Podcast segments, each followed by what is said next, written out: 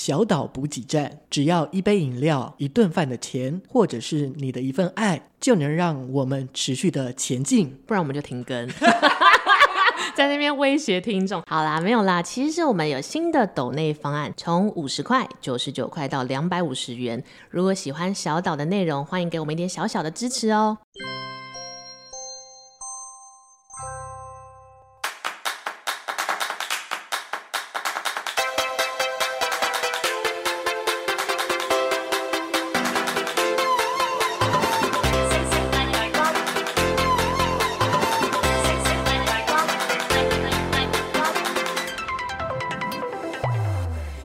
迎收听小岛现实动态，我是阿 Ken。大家好，我是 Vicky。小岛爱情日，我们要聊第三者喽。谁才是第三者呢？嗯、我。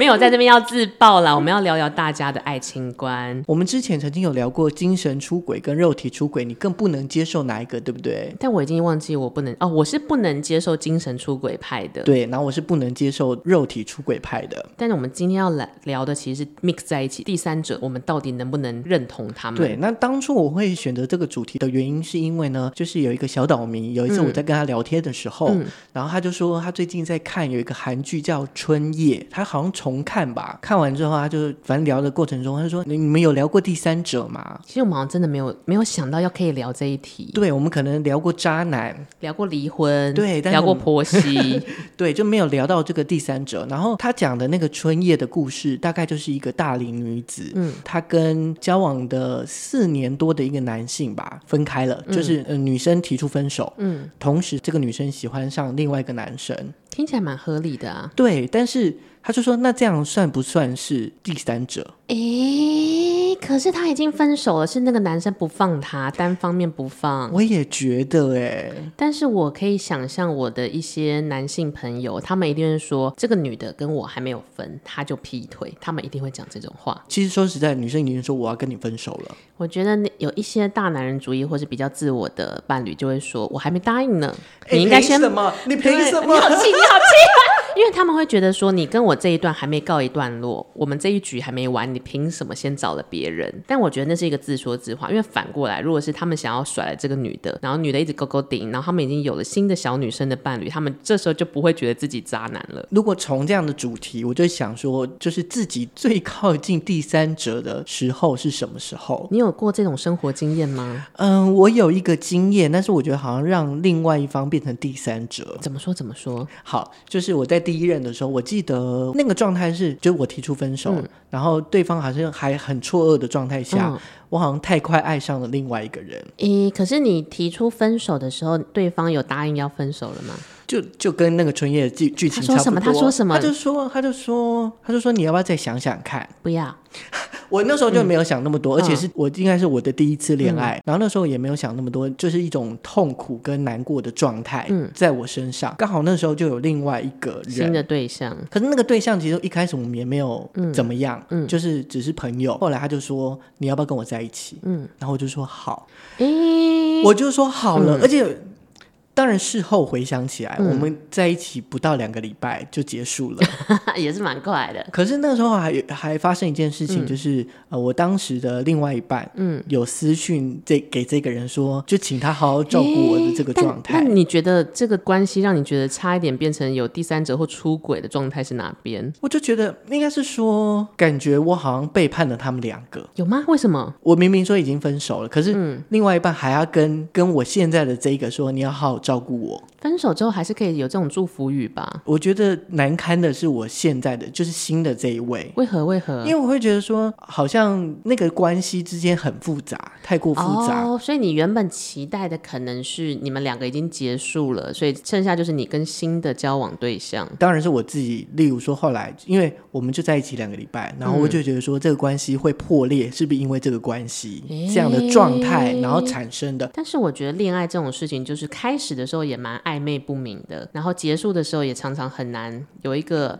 哦，好，我们现在要拆伙了，就这样解散撒，好像也不能这样子。对，或者是因为这样的关系，对我而言，我会觉得说，变成是我以后都不太敢很快的把我的心打开，因为你会觉得关系太混乱了。对，或者是觉得说，啊，好像都是我的错一样。哦。但是我最近就是在走来录节目的路上，就在思考这一题。然后我记得我小的时候有交过一任男朋友，我们交往蛮久，那个时候五六年吧。那有一天我的学妹就打来，就说什么哦，她被我男朋友睡了，两情相悦了，但意思就是他们劈腿。可是他就直接讲，对啊，他他是用什么样的口气跟什么的口吻？嗯、就学姐，我跟你说，哦、我说怎么了？怎么？我说就是叉叉叉跟我怎样怎样怎样，然后那个叉叉叉是我男朋友。然后我想说，哎，那个你是不是打错电话？哦、我是他女朋友本人。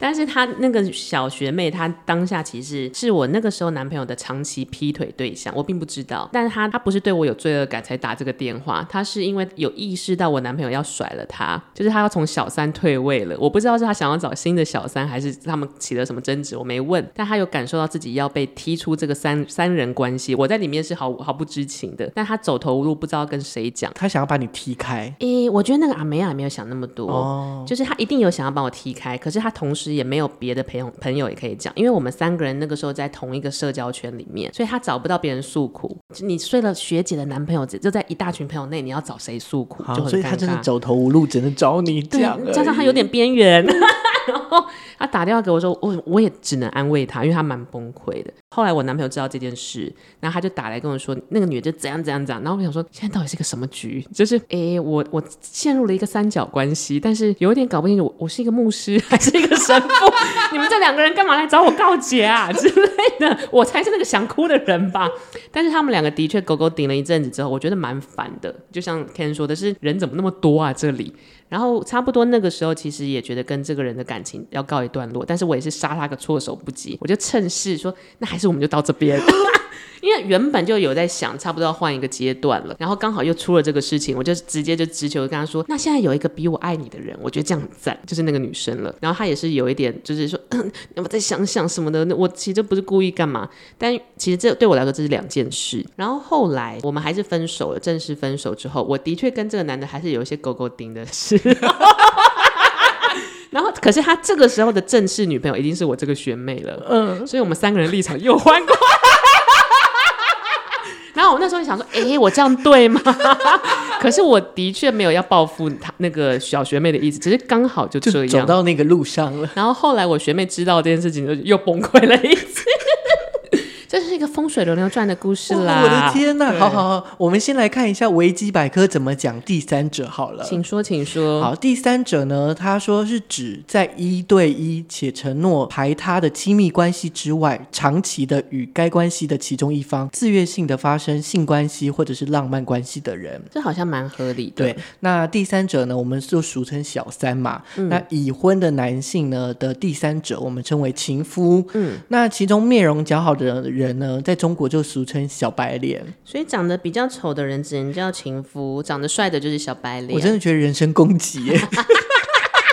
感觉编写这个 wiki 的人带有很多愤怒。对，然后他说已婚者的女性第三者，我们就称为情妇嘛，情夫情妇嘛。嗯、那在中国就俗称二奶哦，对嘛，被包养的人。对，然后当中呢，美艳者又被虐称为狐狸精或是邪花。邪花我好像没有听过，我也没有听过邪花这个词。狐狸精好像到处都在讲啦。所以如果长得太丑，你就只是情妇，就真的是 长得漂亮，你就是狐狸精，你就多一个字了，就，就真的人身攻击啊。应该是大老婆写的吧，编写了这些 wiki 这样。或者是说，我们一般人对于小三的这个概念，通常都是应该是比较负面，对他们会有一些刻板印象，或是觉得他是有争议点。通常都是在社会性或者是道德感的这个概念下，嗯、对于小三会有一些谴责，因为会觉得社会上现在规定夫妻其实就是一夫一妻嘛，不然你的结婚登记表应该有很多表格啊。可是这个时候有人破坏这个规定，那他就是两二人行以外第三个人，所以大家对他就是觉得破坏规定的人就是坏。孩子这种感觉，嗯，不过呢，我们可以从两个角度好了，一个就是未婚，一个是已婚，嗯，就在未婚状态下有第三者的介入的时候，跟已婚第三者介入的时候，嗯、我觉得关系就复杂的很多，对不对？未婚的话，我会看淡的蛮轻松的。可是即使例如说像春夜的这个呃女主角，她好像三十几岁，快届龄四十了，嗯、那在这样的状态下，如果有一个第三者的介入，例如像可能到最后跟 A 不是，跟 B 也不是，会不会有这样的恐恐惧跟困扰？如果是 Vicky 你的状态，欸，你是说我可能在大龄阶段的时候，然后前男友也是有一点放不下，但想分，又遇到一个更好的人，我应该是会往着遇到更好的人那个那个地方冲过去，不管有没有以后哦。因为哦，首先是因为我是一个没有想要结婚或者一定要生小孩的人，所以我并没有这个紧张感，所以我比较紧张的是，反而是不要有任何人事物来浪费我的宝贵时间。哎，可是这跟一般大部分的女生会不会有一点点？就是因为他们可能会觉得说，嗯、他们就想结婚生小孩，或者是说我年纪大了，我好像没有筹资了，哦、就是过这村没那个店。对，那我是不是就要守住这一户、哦、这一个，然后就会放不下，然后又有纠结？但它就是个烂村呐、啊，烂村你何必继续把户籍设在那边？下一店一定会更好啦。那如果你找不到下一店更好，那就是你本身有问题。我坦白说，或者是说，Vicky 就已经有本了，就例如说，呃，真的没有人在一起，嗯、那我反正我有我自己的那个感觉。哦，哦的确也是，就是。要能够跟自己相处，然后跟你不要仰赖别人的金钱实力，因为我发现我身边有很多就是怕过这村没那店的人，其实有点将就在这段感情或者将就在这个婚姻关系里，就是他对于自己在世世界上生活下去，无论是金钱或者精神状态，他是没有信心的。那我觉得这是你本身的问题，嗯，而且他们进入这段关系之后，发现你根本也花不到人家的钱，因为人家的钱还是人家的钱，但是因为已经进入这段关系了，就是至少在华人社会要随时说分手或随时说离婚，就是没有那么大的胆量可以做这件事，所以他们也更不开心。不过，真的相较于婚后之后有第三者介入，婚前结婚之前是相对好处理的啦，嗯、因为他就没有那么复杂嘛。对啊，就男女朋友的事情而已。对，那如果说你真的结婚了，嗯，如果有小孩，财产要分。对，如果说你们在一起二十年了，哦，对，然后有小孩有财产，然后还有一些不甘心，哦、我为你做那做嘛，做了这一辈子，然后你竟然给我找小三，觉得现在不是停损，停损的那个另外一个字就是就是已经。付出了，对，就觉得付出太多，对就觉得很不甘心，情了情了，对，或者是说，当发现有第三者或者是出轨的这个状态的时候，其中一方都会觉得说，哦，这个人很脏，就我在那个哦，我在精神出轨，因为说你很脏，你不要碰我，我也是有一点这个想法，包含合作伙伴。什么？你居然跟另外一个制片讲话？我没有要跟你说话，我没有要跟你说话，因为就会觉得对待感情要呃，我觉得对待感情，不管是什么样感情，你要忠诚，要诚实。你如果要大家一起来合作，无论是爱情上的合作还是商务上的合作，那你就是疑人不用，用人不疑嘛，就要合作。跟我要有一个爱情上的连接，你又对自己不诚实，又来烦我，肮脏。那有些人是会害怕，因为太在乎，就会觉得被抛弃的那个情绪啊，有一点自尊心也被打击了吧？通常那个就是会比较失落一点。那还有一种是愤怒型的，愤怒型就会想要泼硫酸了，是是？对，你既肯背叛我，因为自尊心被打击了啊。大概就是这几个类型的这个状态，我就是准备了几种状态，然后我们来聊一下。如果是这样的我，算是第三者或是出轨吗？哦，应该是吧。已经大概知道自己的答案跟人生是什么喽。对，没有像刚刚那个我刚刚说那个春夜的韩剧里面，就是 A 女她跟 B 男提分手，但 B 男不同意嘛。嗯。嗯那可是同时，他又看上了 C 男哦，那这样算不算出轨啊？我觉得我自己的定义啦，就我已经跟你讲要分手了，是你不答应，那就是你的问你的问题。那可以谈吗？就是例如说我你跟我提分手，嗯、可是我说那我们可以聊聊为什么分手吗？嗯，我我会是属于不聊那一种，因为我就觉得聊什么都不会改变这个结果了。如果我已经下定决心的话，真的哎，前提是我要下定决心。那如果我是没有办法下定决心的，就是。嗯，好，那再看看好。同时，我又开始跟别的男生约会，那就是是我太在摇摆。只有你最摇摆，庾澄庆，老哥就可以猜得到了。所以我觉得还是要看当事人。就是中间那个人处理这件事的态度，就跟婆媳关系一样啊。因为很多就是我们只能看到行为，根本没有办法看到那个立场跟那个想想法是什么，哦、就会觉得你有男朋友还找新男生，所以其实在这个状态下就非常混乱。嗯，但是我觉得当事者只要自己对心够正，对啊，你对自己没有什么好隐瞒的，那人家要讲什么就算了吧。啊，也是。那另外一种呢，是 A 在根本不知道 B 有另外一半的状况下跟 B 交往，那 A 他算不算是第三者？他算是，但是他是无辜的第三者，就是不小心不小心踩这个坑嘛。可是他还是第三者，可是我真的爱他，那就他真的没有告诉我啊，那就看 B 要选他还是选原本的女朋友啊？那 B 也太好了吧？呃，嗯，他很爽。他很爽哎、欸。但是如果你是 A，你会觉得你被坑了吗？如果是在短期之内，我真的是快刀斩乱麻哎、欸。啊，你就会完全放弃吗？即使你很喜欢这个新认识的人？等一下，我再想一下。是不是开始纠结了呢？应该会吧。我应该不会纠结，我会完全不纠结。对哦，我应该是说我，我我应该也会不纠结的跟他说，我们就不要在一起。啊、没有哎、欸，我是会不纠结的，一路向前。哇我就说，你给我跟前女友分手，你现在给我分干净，现在马上，现在马上，right now，要他选一个。对，我说你马上选。如果你选不出来的话，那就算了。哦，对，我会要他马上做决定。欸、你真的是不管后路，因为为何为何会？因为我会我会被泼硫酸吗？因为通常这样的人，他会有一次就会有第二次。嗯，大概也可以料想得到。对，但是就会觉得说，嗯，他现在因为他出轨出轨了我嘛，所以我应该是占上风的，所以我现在只要把他摘草除根。把最后的敌人干掉，我的想法是这样。那如果有遇到新的敌人，那就是未来的事情了。嗯，那还有一种就是比较剽悍型的，就是他可能偷偷的发现另外一半出轨，但是他没有讲，嗯、那他就想说，哦、你既然出轨，那我也出轨给你看，蛮好的。我觉得蛮公平的，这样算是出轨吗？或者这样算是他们都是不同的第三者吗？双 P 双 P，我觉得算是出轨，但是就是看那个出轨的、呃、状态是什么，因为他就是报复心态嘛。那我就你一次我一次，大家很公平啊，这种感觉就是心知肚明就好了。就是如果你是希望双 P 之后大家都摊开来讲吗？哎呀。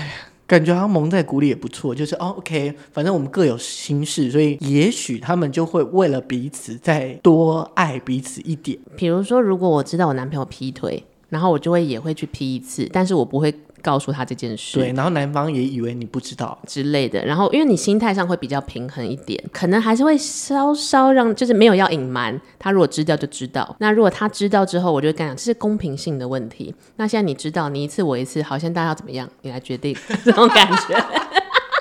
到底要伤害世界上多少人啊？我我突然觉得我，我我们刚刚讲这三个，我们好像也都没有给大家答案呢。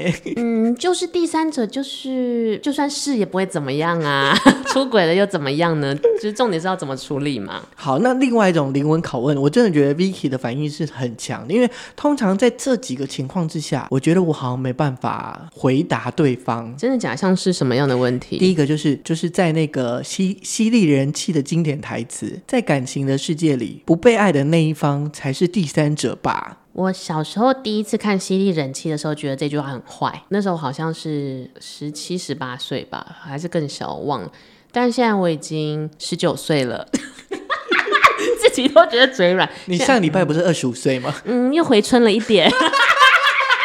好了，我现在已经已过三了。我现在反而觉得这句话是有其哲学的。其实不被爱的人才在感情是你应该就要退了。可是我是原配，嗯、我花了那么多的时间跟精神。可是因为如果没有爱的话，就剩下形式。那其实在我自己的想法里，形式是谁都可以做。可是爱不是谁都给得起。那如果你现在已经好，你前十九年跟这个人相爱，第二十年之后他不爱你了，我自己就会选择赶快停损，因为多浪费一天就是一天。我决定就是把你的那个录音档，下次如果有人这样问我的话，我就放出来给他听。嗯、多浪费一天是一天，不要浪费时间。啊、好了，再来第二题是，如果说呃这个状态是。情欲使然，单纯解决性需求，就是从炮友开始的。对，然后可能被你发现了，然后我就说：“哦，你没办法满足我。”我有一个案例是这样，嗯、请说，请说。我认识 C 男，然后 A 男跟 B 男他们是情侣，可是 B 男性欲比较高，可是 A 男没办法解决，就是他就不想要哦，两个人不平衡，所以 B 男跟 C 男就是在情欲上面是非常契合的。嗯，他们可能一个礼拜从三天到一个礼拜，嗯、每天都有。反正就是他原本的交往对象不能满足他的性需求，所以他就跟这另外一个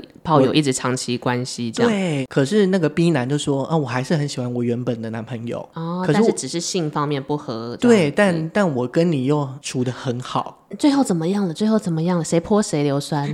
因为很尴尬，就是对我们来说，我们好像也不能劝说 C 男，就是你就放弃好了。啊、而且这是家务事啊。而且情爱情爱，就是就是可能性爱当中、嗯、就是没有办法分离的。对，会发生一些化学变化。嗯、哦，那最后他们这三个人怎么怎么样了？哎，目前就是还在焦灼当中。所以，哎，可是原配本人知道吗？好像不知道。哦，你们这群坏朋友，太太，你现在要知道了。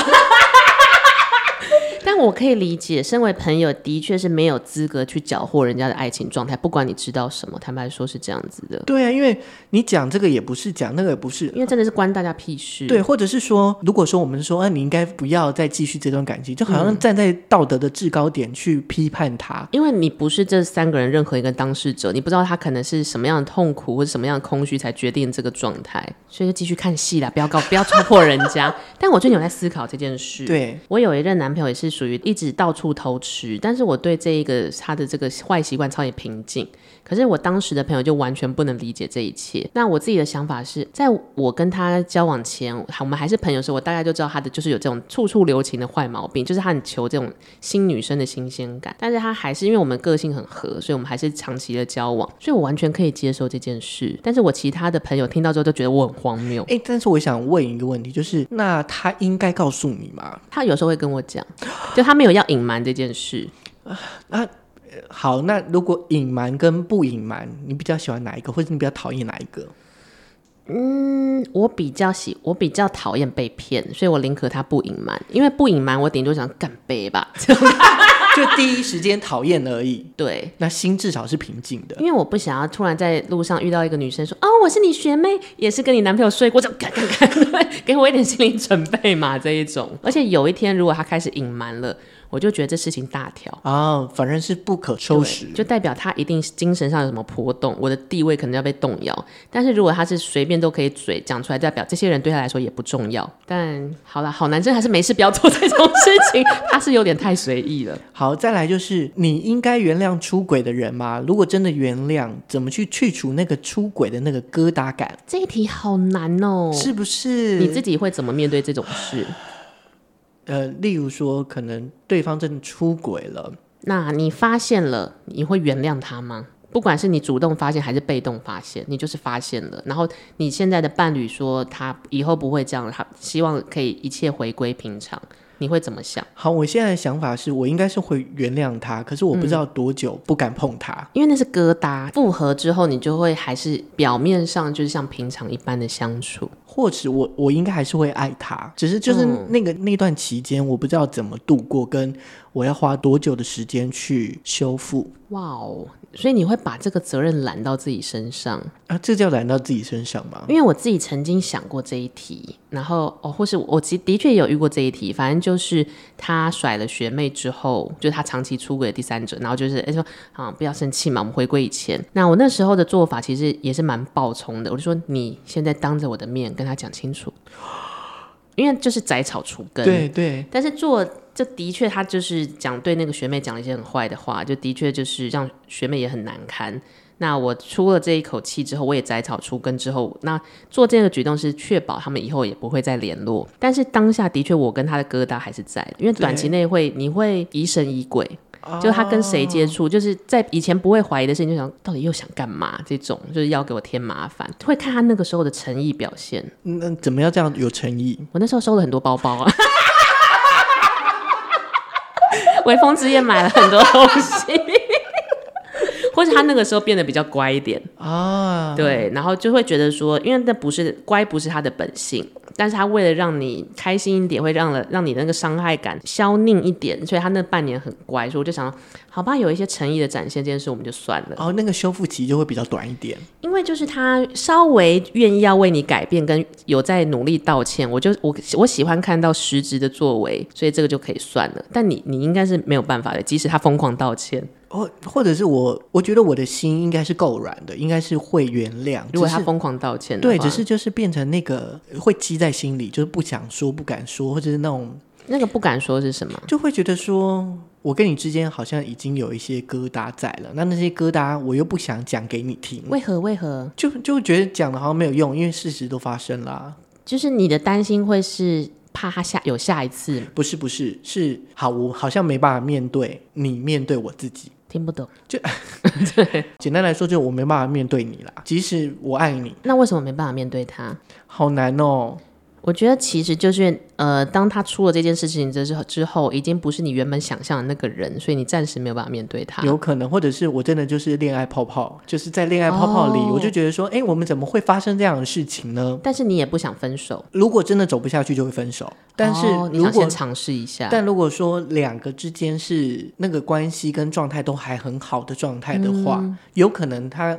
他只是不小心吃到或什么之类，哦、就吐出来就好了。就是道歉，展现诚意，对，就还是可以。所以其实实质的行动还是很重要。如果大家想要挽回的话，给红包之类的吗？对啊，我又真的收了好多东西哦。好，最后这个真的是一个灵魂拷问。嗯，就是姐姐腿很长嘛，但美美貌在你身上。是的，可是 没有要否认。可是有一天，嗯，就是你的另外一半跟你说：“我爱上你姐姐了。”哦哦哦哦哦！天哪，什么韩剧会有的情形？这是不是灵魂拷问？对耶，我想想哦，我想想哦，嗯，我应该会打电话给我妈，说你看他啦，这样子 长那么丑，还在面对。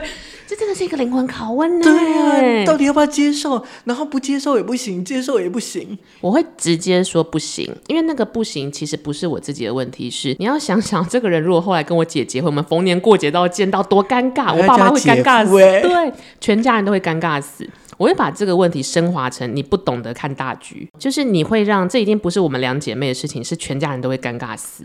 那除非你我们就是要有一个人跟这个家完全不联络，看是你还是我啦，这样子。当然要是你啊，怎么会是我的？你抢人家东西，可是这其实就是整个大局的问题。我觉得只要牵扯到大局就不好。嗯，所以其实我不太喜欢就是有了小孩的人才外遇，因为你会影响到小孩，就会很麻烦。所以大家请在没有生小孩之前疯狂外遇吧，这样就会比较开心一点。不可以呃延伸到无辜的人啊。哎、欸，今天的灵魂拷问还蛮好玩的，对不对？一直在那边讲别人闲话。呃，我们刚刚聊了这么多，我们最后是不是可以给？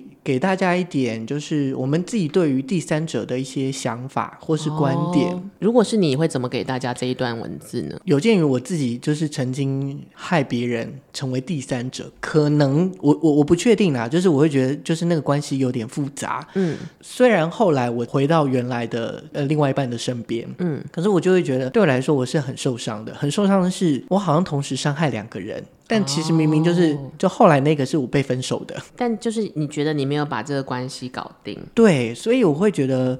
呃，从我自己角度，我会觉得诚实的面对自己，然后负责任。我觉得这个是可能也是给我自己的座右铭吧。嗯、有可能是我就没有办法承受这个成为第三者，或者是变成第三者的这个人的身份。嗯，我也知道我自己没办法，嗯、那我就不要去碰这样的状态。哦，就是你要做自己可以扛得起责任的事情。对，然后可能就是那件事情过后之后，我好像告诉我自己一件事，就是如果我真的碰到这样的事情，嗯，我觉得两个都不要。哦，哎，这也。算是一个洒脱哎，在那个关系中就是很很复杂，然后那种关系就是啊，我还回到原来的这个感情，感觉也变得不纯粹了。嗯，你说不纯粹嘛？反正就是会觉得怪怪的。那嗯，那如果真的我之后再碰到这样状态，我选择两个我都不要，嗯、我觉得我好像对自己来说轻松一点。哦，让自己好过其实是生活最重要的一步啦。是，那如果是 Vicky 呢？